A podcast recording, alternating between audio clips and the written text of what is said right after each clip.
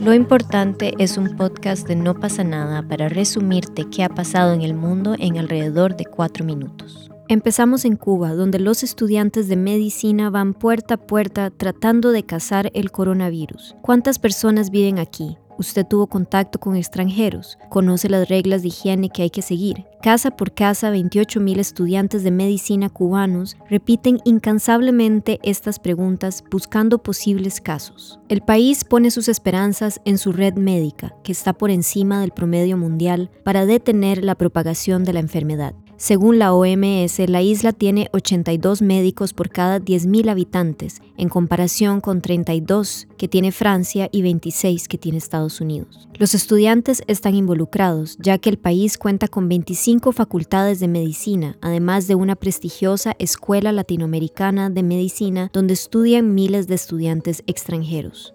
Cualquier caso sospechoso de tos o fiebre se informa de inmediato al centro médico del barrio. En Cuba, bajo el embargo estadounidense desde 1962, regularmente escasean muchos productos, a veces incluso jabón, y como tampoco abunda el gel hidroalcohólico, este se reemplaza con una solución a base de agua y cloro que los cubanos vierten en sus manos. Mientras tanto, el personal sanitario de Rumania hace revueltas por el coronavirus. Nos envían a la muerte con las manos desnudas. La ira de médicos y enfermeros ante la falta de elementos de protección frente al coronavirus resuena en Rumania, uno de los países más pobres de la Unión Europea. De los 2.450 casos de COVID-19 diagnosticados en el país, casi 300 corresponden a personal médico. Rumania registró el miércoles 85 muertes. Tenemos dos trajes de protección para 12 empleados, resumió la doctora Lorena Ehem, jefa del Departamento de Cuidados Intensivos del Hospital de Orastia, que presentó su dimisión el lunes.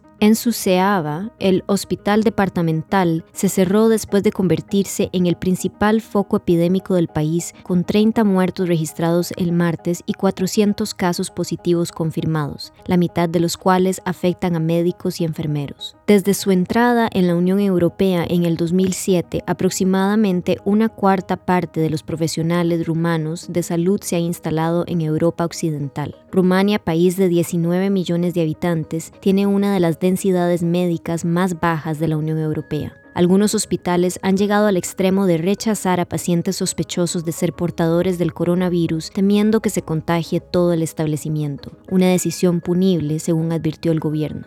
Y ahora noticias desde África. Desde los hospitales senegales hasta las farmacias callejeras camerunesas, pasando por empresas farmacéuticas sudafricanas, África subsahariana, desarmada ante el coronavirus, se lanza sobre la cloroquina, un medicamento bien conocido por sus habitantes. Este tratamiento y sus derivados, como la hidroxicloroquina, utilizados durante años para curar la malaria en el continente, suscitan en el mundo la esperanza de muchos frente a la pandemia viral, pero su eficacia está lejos de ser demostrada. El gobierno camerunés publicó una nota en la que pide a los profesionales de la salud que no cedan al ánimo del lucro y que no prescriban el medicamento a título preventivo. Los expertos están preocupados por este frenesí popular y temen automedicación. Para los cardíacos puede ser fatal y una sobredosis puede causar la muerte. La semana pasada fueron hospitalizados dos intoxicados con cloroquina en Nigeria. Y en Panamá la cuarentena decretada por el gobierno para combatir el avance del COVID-19, en la que los hombres y las mujeres deberán salir a la calle en días distintos ha originado un miedo de proporciones incalculables en la población trans que teme detenciones por su identidad de género y que el género con el que se identifican implique un problema para salir a la calle, al supermercado o a la farmacia. El miedo más grande obviamente es la policía, que no está educada ni sensibilizada en el tema y no sé qué tipo de actitud van a tener conmigo, dice Ali, un hombre trans de este país. Estoy 100% seguro que en estos días me van a parar en la calle y como no entro en el molde, quién sabe si van a ser agresivos conmigo,